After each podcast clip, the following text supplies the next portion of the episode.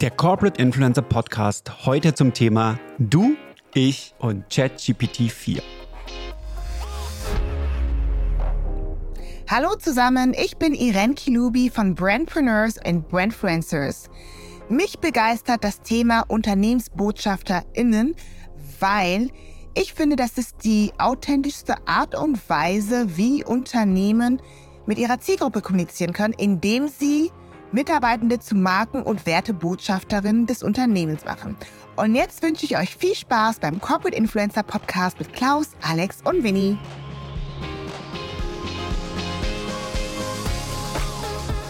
Der Corporate Influencer Podcast mit Klaus Eck, Alex Wunschel und Winfried Ebner. Und Irene Kilubi, die ihr im Vorwort gehört habt, als Grußwort. Ich grüße euch. Hallo Klaus, hallo Winnie. Hallo Alex, schön dabei zu sein. Also wir sind nicht zu dritt, wir sind zu viert, äh, eigentlich mit ChatGPT zu fünft. Gell, Winnie? Ich So ist es. Sonnige Grüße aus Bonn. Sonne kann ChatGPT noch nicht machen, aber wir haben sie hier in Bonn. Ich freue mich auf das Gespräch mit euch über das, was wir uns vorgenommen haben. Ja, Klaus und ich haben die Winterschuhe nochmal rauspacken müssen, gell, Klaus? Hat geschneit hier Absolut. München. Und die Winterjacke nicht zu vergessen.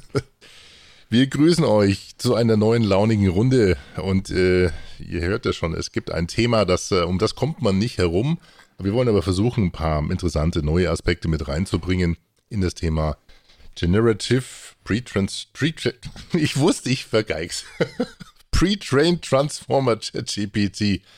Denn es gab ähm, einen schönen Event, auf den wir gleich nochmal kommen und wir wollen so ein paar Aspekte aus dem Event ähm, euch mitteilen. Ganz kurzer Rückblick, äh, nochmal vielen Dank an den Holger Kahns, denn ähm, der Corporate Influencer Club als LinkedIn Audio Event ist inzwischen sehr populär. Ihr hattet letzte Woche auch äh, zu dem Thema, äh, wie wirken sich ChatGPT und KI auf Corporate Influencer, äh, dreistellige Zuhörerzahlen, Klaus, gell? Also da war der Holger Kahns auch mit dabei, der Tom Klein vom Hessischen Rundfunk, der Jens Polomski und die Irene Es, also es waren insgesamt über 500 Teilnehmenden, die zeitweise dabei waren und in der, im Höhepunkt waren es vielleicht 130, 140 Leute. Und das Spannende war wirklich, wie wir über ChatGPT und KI ähm, gesprochen haben, diskutiert haben. Es wurden unglaublich viele Facetten äh, besprochen, diskutiert. Die Frage, wie geht man mit Plagiaten um? Sind es Plagiate, wenn KI Inhalte produziert? Wie sieht die Rechtslage dabei aus? Und was machen wir generell bei der Contentproduktion? Welche Möglichkeiten gibt es überhaupt? Das war der Corporate Influencer Podcast zum Thema ChatGPT 4 DUI. Und das haben wir ja auch im Vorgespräch gesagt, Alex, dass wir merken, dass das Thema so quer durch die unterschiedlichen Bereiche, was Corporate Influencer, aber auch was die Unternehmen und die IT angeht, äh, so quer durchgeht, dass wir manche Shoutouts heute machen, thematische Shoutouts, weil wir wissen, wir werden eine eigene Episode dazu noch abdrehen. Und die drehen wir gleich, drehen aber nochmal ganz kurz zurück und sagen, Irene, vielen lieben Dank für das Grußwort. Wir haben sie ja im Shoutout auch schon mal gehabt. Irene kennt jeder äh, und jede Zuhörerin unseres und unsere unterschiedlichen Formate inzwischen als äh, dynamische Moderatorin von dem LinkedIn Audio Event. Und wir freuen uns ganz besonders, dass Irene mit äh, Nina Mühlens zusammen den ja, Jubiläums LinkedIn Audio Event moderieren wird. Lieber Klaus, ich glaube, äh, morgen, wenn das wo das heißt am 30. März, ist es soweit. Da ist es äh, der zehnte Geburtstag eures Formates. Der zehnte Geburtstag klingt nach Jahren, aber das sind ja Wochen.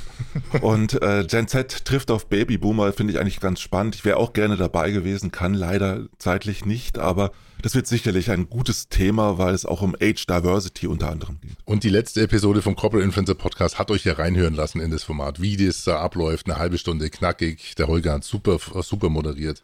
Und Irene und Nina wird es am Donnerstag machen. Und auch morgen. wer ist denn mit dabei? Du bist ja, auch mit dabei, gell? Ich bin nicht mit dabei, aber äh, gute Gäste. Die Gerda Marie Adenau ist dabei und der Felix Schwarz von Heiß und der Max Glockenhoff, der hat auch schon auf LinkedIn drüber gepostet, Mitgründer der Gen Up GmbH.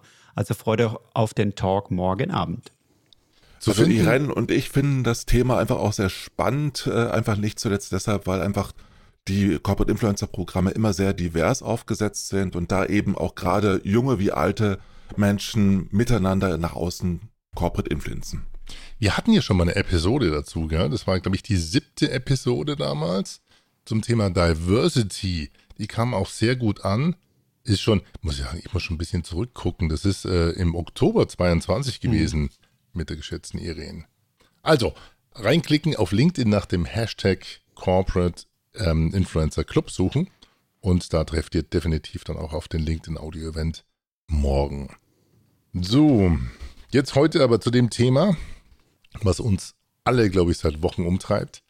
Und äh, ja, Klaus, dir nochmal den Ball zugespielt. Ihr hattet ein mega LinkedIn Audio Event dazu unter dem Corporate Influencer Club zu dem Thema ChatGPT. Du hast ein paar Punkte angerissen.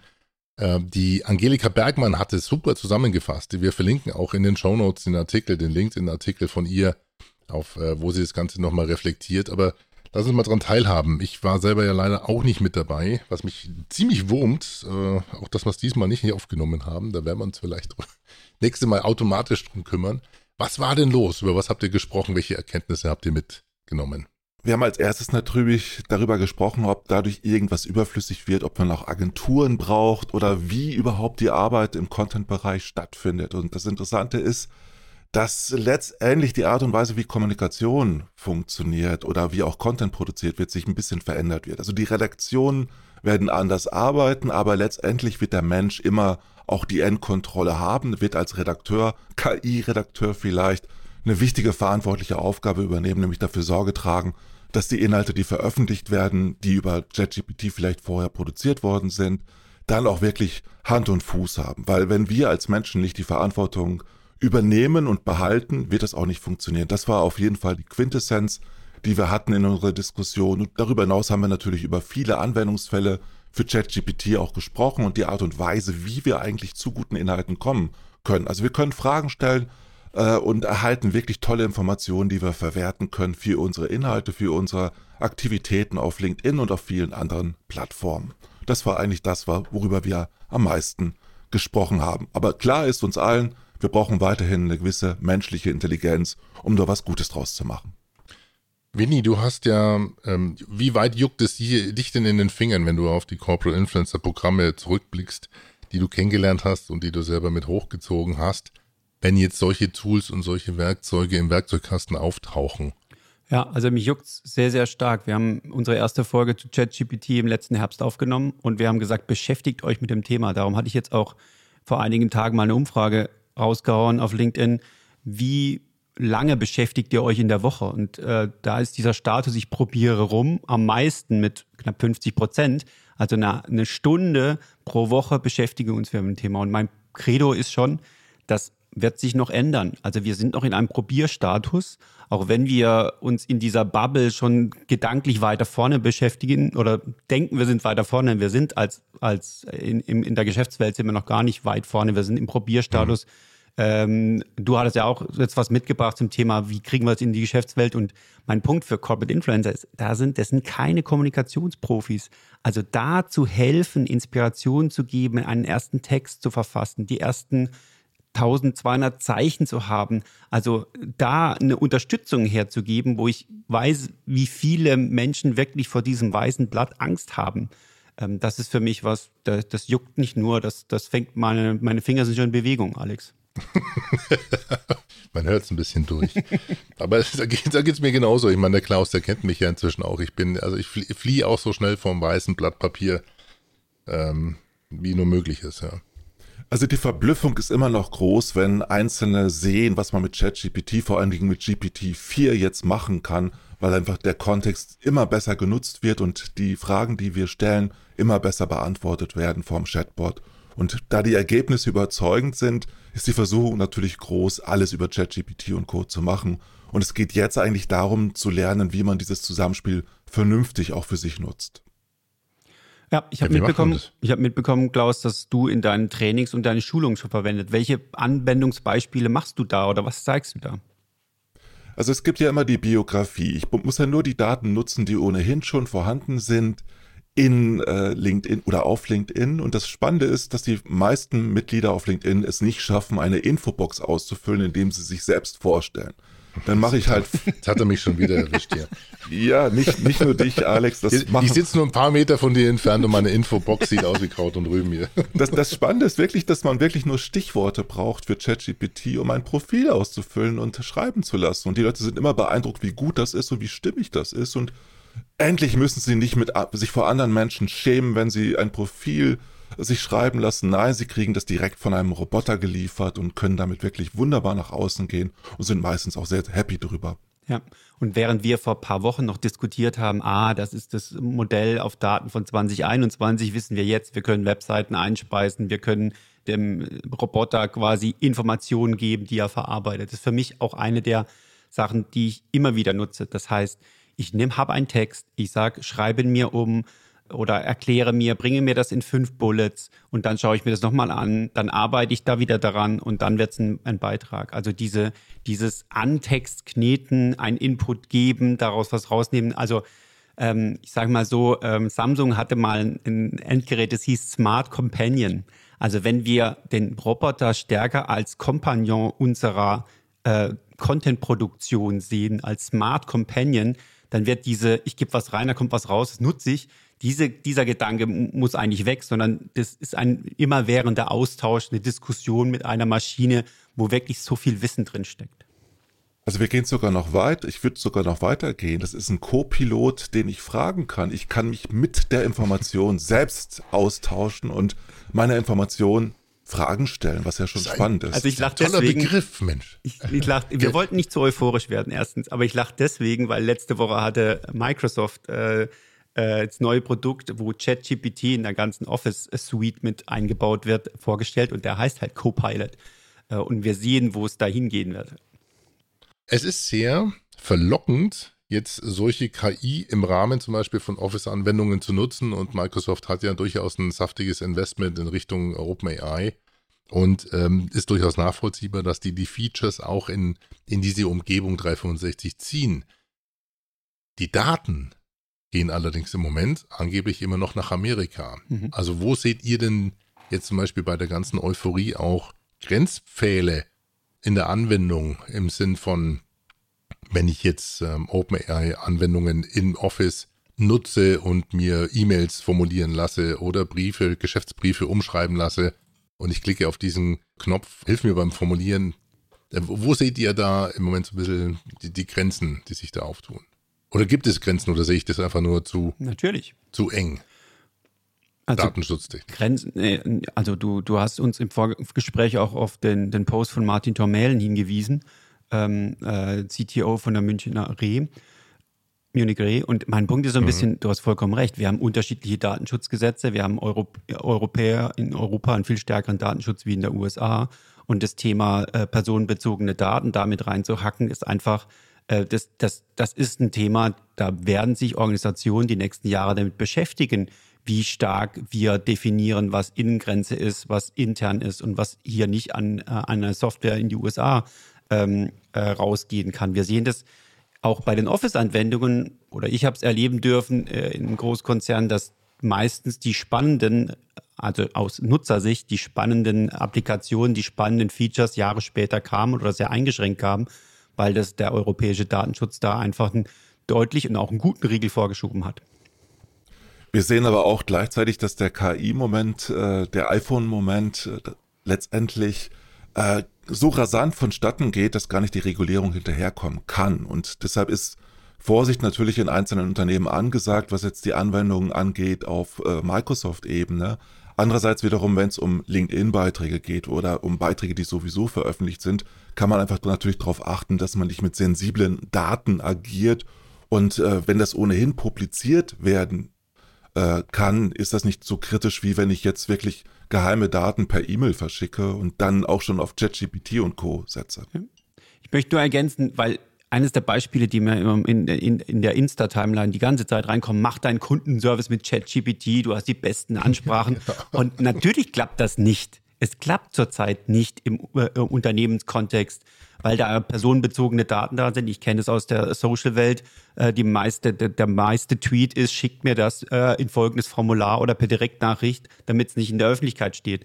Und, und ähm, also lass uns da auch nicht äh, blauäugig sagen, jetzt kann man Kundenservice mit ChatGPT machen. Nein, da geht es um Kundendaten, da geht es um, das ist eines der größten Güter, äh, das wir haben und äh, das müssen wir auch so, so schützen, dass wir eben nicht äh, in den USA unsere Kundendaten ablegen oder personenbezogene Daten. Und es ist auch gar nicht mehr selbstverständlich in größeren Unternehmen den Zugriff auf ChatGPT zu haben. Oft ist es schon abgestellt. Der Martin Tormel, den Link ver, äh, verlinken wir in den Show Notes, hat es ganz kurz in einem guten LinkedIn-Post einfach mal umrissen und äh, hat als CTO, als Chief Technology Officer von der Munich Re hier auch äh, wirklich ganz klar mit den Fingern in die Wunde gelegt und gesagt, ähm, also erstmal fangt nicht an, wild rumzuspielen, bitte, sondern schaut, was das Compliance-Team sagt. Ähm, dann, wenn man, selbst wenn man in Amerika tätig ist, erstmal schauen, welche konkrete Anwendungsfällen äh, genutzt werden können und welche Kundendaten betroffen sind. Dann auf keinen Fall Gesundheitsdaten oder personenbezogene Daten zu verwenden und im Kundenservice ganz klar mit offener Flanke zu spielen und zu sagen, falls man es einsetzt, 100% äh, transparent zu sein, dass es eingesetzt wird, weil dann kann der Kunde hoffentlich irgendwann mal auch selber entscheiden, ob er sich darauf einlässt oder nicht, weil im Moment, glaube ich, haben viele Kunden noch, sind die bei weitem nicht so weit wie unser einer und wissen, auf was sie sich da einlassen. Und zum, als fünften Punkt, also wie gesagt, den Post verlinken wir gerne, sagt er, definitiv Genehmigungen einholen intern, bevor man pilotiert und testet. Denn da gibt es einige Stakeholder an so einem Projekt die man mit ins Boot ziehen muss. Und da sind wir noch gar nicht bei den Nutzungsrechten von den ganzen Grafikdesign-Tools. Ja. Also, wie gesagt, äh, ich habe jetzt gerade ein bisschen schlechte, äh, schlechtes Gewissen, dass wir zu viel schlechte Laune ranbringen in dieses mega geile Thema. ja, aber vielleicht können wir es nochmal drehen und äh, einen guten ähm, Dreh finden dahingehend, was sind denn Sachen, wo wir heute schon in der Anwendung sagen, hey, da, da könnt ihr problemlos anfangen, mit ChatGPT zu arbeiten und zwar mehr als 30 Minuten in der Woche. Also Klaus nickt. Ich weiß auch. so, wer fängt denn jetzt an? Ich habe okay, ChatGPT also, hat nicht direkt geantwortet, äh, lieber Benny. Ja, genau. Delay. Die, Warum hast du dir die Pro-Version gekauft, Herr Warum hast du dir die Pro-Version gekauft? Klaus? Weil ich da ta tatsächlich alltäglich mit arbeite und mhm. weil ich auch natürlich einen Zugang dazu haben möchte und eine Performance haben möchte, die es mir erlaubt, schnell zu reagieren. Was ich immer sehr spannend finde, ist zum Beispiel, dass man darüber sehr, sehr gute Call to Actions für den Schluss eines Beitrags auf LinkedIn findet, erstellen kann, ausprobieren kann, Inspiration bekommt, wie du es auch schon gesagt hast, Winnie. Und die Einstiege, die Hooks bekomme ich wunderbar über ChatGPT. Und dabei es, sind das eben auch keine sensiblen Daten, die ich eingeben muss. Ich kann einfach das, was ich selbst geschrieben habe, was ich eigentlich vielleicht veröffentlichen möchte, auf LinkedIn nochmal durch ChatGPT laufen lassen und das optimieren lassen. Vor allen Dingen sind die Rechtschreibfehler draußen, wenn ich das so mache. Und ich kann vor allen Dingen es wirklich auch schaffen, da inspirierende zusätzliche Inhalte daraus zu gewinnen. Danke, Klaus. Ich würde sogar noch einen Schritt zurückgehen. So die einfachen Fragen des Lebens kann man auch ChatGPT fragen. Reiseplanung in Städten. Äh, wir verlinken in den Show Notes ein richtig gutes äh, Video zu dem Thema, wo es darum geht, äh, wenn ich in eine Stadt gehe, welch, was sind denn die Sachen, die ich anschauen sollte. Ein anderes Thema, gestern hatte ich am, am, am. Willi, Willi, willst du ernsthaft äh, eine Reiseplanung ChatGPT überlassen, wo die Daten nicht immer sehr zuverlässig sind? Ich möchte nicht plötzlich in Europa San Francisco finden. ja, aber wenn es darum geht, zu sagen, ich komme in folgende Stadt, ich bin jetzt bald in Heilbronn, da werde ich ChatGPT fragen, ähm, was denn die Sachen sind, die ich eigentlich gesehen haben sollte. Der andere Punkt ist, ähm, ich hatte die Frage am Frühstückstisch, was kostet denn eine eine Bundesliga-Saison in, in Deutschland für einen Verein. Das mal abschätzen zu lassen. Und da mache ich normal eine Google-Recherche, habe dann zehn Ergebnisse, muss mir, mein, muss mir meine Informationen zusammensuchen.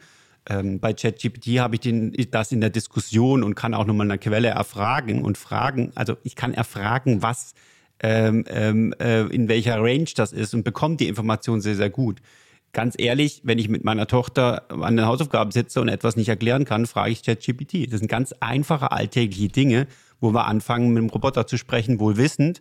Der sagt manchmal auch, also nicht die richtigen Dinge.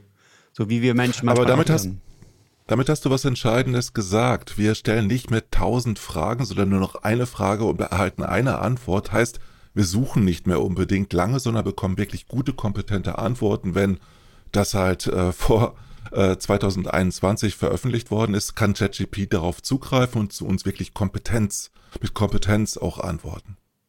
Wir haben gestern relativ lang zu Hause mit dieser Ale Jetzt muss ich aufpassen, dass er nicht losgeht. Die wartet dahin schon, die Ale Ale Alexandra, also dieses Amazon äh, äh, Voice Recognition Device, was sofort reagiert, wenn man den Namen ausspricht gespielt, äh, beziehungsweise er versucht Musik zu machen. Und da ist mir aufgefallen, wie dumm dieses System inzwischen eigentlich ist im Vergleich zu Chat GPT und es gibt ja inzwischen auch Anwendungen, mit denen man auf dem iPhone Siri erweitern kann, mit diesem Language Model und kann dann wirklich in den, und deswegen sage ich, in diesen Chat gehen. Das heißt also einen Dialog führen mit dieser KI und nicht nur eine Frage stellen, Klaus, denn ich glaube, das ist das, was wir durchaus lernen dürfen, ist wieder in den Dialog mit einer KI zu gehen, das heißt KI-Rhetorik zu lernen, um die Fragen richtig zu stellen und die richtigen Fragen zu stellen, um dann auch in die richtigen Antworten zu kommen, weil wir uns über die Jahre hinweg einfach an dieses Prompt-Feld von Google gewöhnt haben, wo du nach einem Begriff oder nach einer kurzen Phrase gesucht hast und damit fast schon zufrieden sein musstest,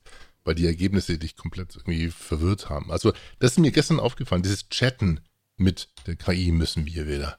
Müssen das heißt, lernen. das heißt ja in letztendlicher Konsequenz, dass ich halt wirklich in den Dialog mit einer Information trete und da wirklich direkt dabei bleibe. Heißt aber nicht, dass ich tausend Antworten bekomme wie bei Google bisher, wo ich dann halt schauen muss, welche Antworten sind am qualifiziertesten oder über SEA oder SEO optimiert, so dass ich sie plötzlich wahrnehme. Und das ist halt neu, hm. dass ich wirklich aufgrund meiner Fragentechniken, wie du es auch richtig beschrieben hast, Alex, es wirklich schaffe, richtig gute Antworten zu erhalten. Und mein, mein Punkt ist so ein bisschen, wir haben mal gesagt, die Qualität der Frage bestimmt die Qualität der Entwicklung war eines der Zitate hier drin und das wird jetzt immer stärker. Ich will nicht tausend Erweiterungen nennen, aber dieses Thema Ultimate Toolbar GPT werden wir auch in die Show Notes nehmen. Also wo es darum geht, als was frage ich, in welchem Ton frage ich, für was frage ich. Also das alles, was Kontextinformationen sind, die stark die Frage und auch deren Antwort äh, mit einer KI äh, beeinflussen, das muss uns klar werden. Und einfache, das schlechte Fragen zu stellen, gibt halt mhm. schlechte Antworten. Oder nicht so gut. Was, was ist das? Hm? Diese Ultimate, Ultimate Toolbar, was ist das? Eine ist Erweiterung das eine... eines Google Chrome, also von, von, vom Browser und du ah, hast dann okay, oben, oben bei ChatGPT die Möglichkeit, oben anzuklicken und das wird übersetzt in Prompts. Du hast dann gleich die Möglichkeit zu sagen, bitte antworte mir als Experte in einer positiven Language oder mach mir, mach mir bitte Code besser. Also das ist alles, es macht dir ein Prerequisite deiner Anfrage was schon einen deutlichen äh, Qualitäts, eine deutliche Qualitätsverbesserung bringt. Was ich aber sehr, sehr spannend finde bei ChatGPT 4 äh, oder GPT 4, ist, dass ich halt wirklich weniger einzelne Fragen stelle, sondern mit einer gut formulierten Frage sehr, sehr gute Antworten bekomme. Also heißt, die Art des Dialogs verändert sich auch schon. Ich muss am Anfang so ähnlich wie bei Midjourney und anderen Tools einfach sehr genau briefen, um eine super Antwort zu bekommen, aber die ist dann wirklich passend. Mhm wir können jetzt schon ankündigen, dass wir eine weitere Episode machen, weil wir das im Vorgespräch auch schon gesagt haben. Das Thema ist so durchdringend durch die unterschiedlichen Bereiche, dass wir uns sicherlich, weil wir uns persönlich auch damit beschäftigen die ganze Zeit, das bewegt uns ja auch, das kriegen wir auch mit, äh, dass wir das nochmal auf eine Episode bringen werden. So, jetzt machen wir mal einen Deckel drauf und würde äh, vorschlagen, dass wir für heute einfach mal ähm, ja, zu, zu unseren beliebten äh, Shoutouts kommen. So, wer mag schauten? Ich mag schauten. Ähm, also mein Shoutout der Woche, äh, der mir viele Inspirationen gibt, ist Ruben Hassett. Der macht tolle ähm, Prompts, äh, Empfehlungen auf LinkedIn, also folgt ihm auf LinkedIn. Klaus, wer ist dein Shoutout der Woche? Mir ist aufgefallen, die Samira Marke, die regelmäßig über Midjourney schreibt und berichtet und unglaublich viele Beispiele liefert und auch einen schönen Hashtag hat seit neuestem. Midjournal. Cool. Und da findet man einfach unglaublich schöne Bilder und Beispiele, wie man das alles nutzen kann. Ich liege jetzt mal schön daneben mit der Anja Schöne. Ähm, aber ich würde sie gerne empfehlen, denn es hat ähm, zum Glück mal nichts mit ChatGPT zu tun. Warum empfehle ich sie trotzdem? Ich habe sie getroffen auf dem, äh, bei meinem Vortrag, wo ich dich vertreten durfte, Klaus, auf dem All Social Marketing Conference. Und wir haben uns mh, interessanterweise sehr spannend über das Thema Podcast-Geschwindigkeit ausgetauscht. Und mhm. zwar hat sie verraten, dass sie oft auch Podcast in 1,25 oder 1,5 Geschwindigkeit hört und äh, da sehr interessante Seiteneffekte festgestellt hat. Die Diskussion geht gerade im Podcasting rum. Ja, vielleicht kriege ich die Klammer damit zu, dass ich sage, wir sind ja bei knapp 30 Minuten. Wer uns auf 1,5 gehört hat, der ist jetzt in der Gassi-Zeit geblieben. Ansonsten hoffen wir es. Erstmal, also, liebe Grüße an die Anja.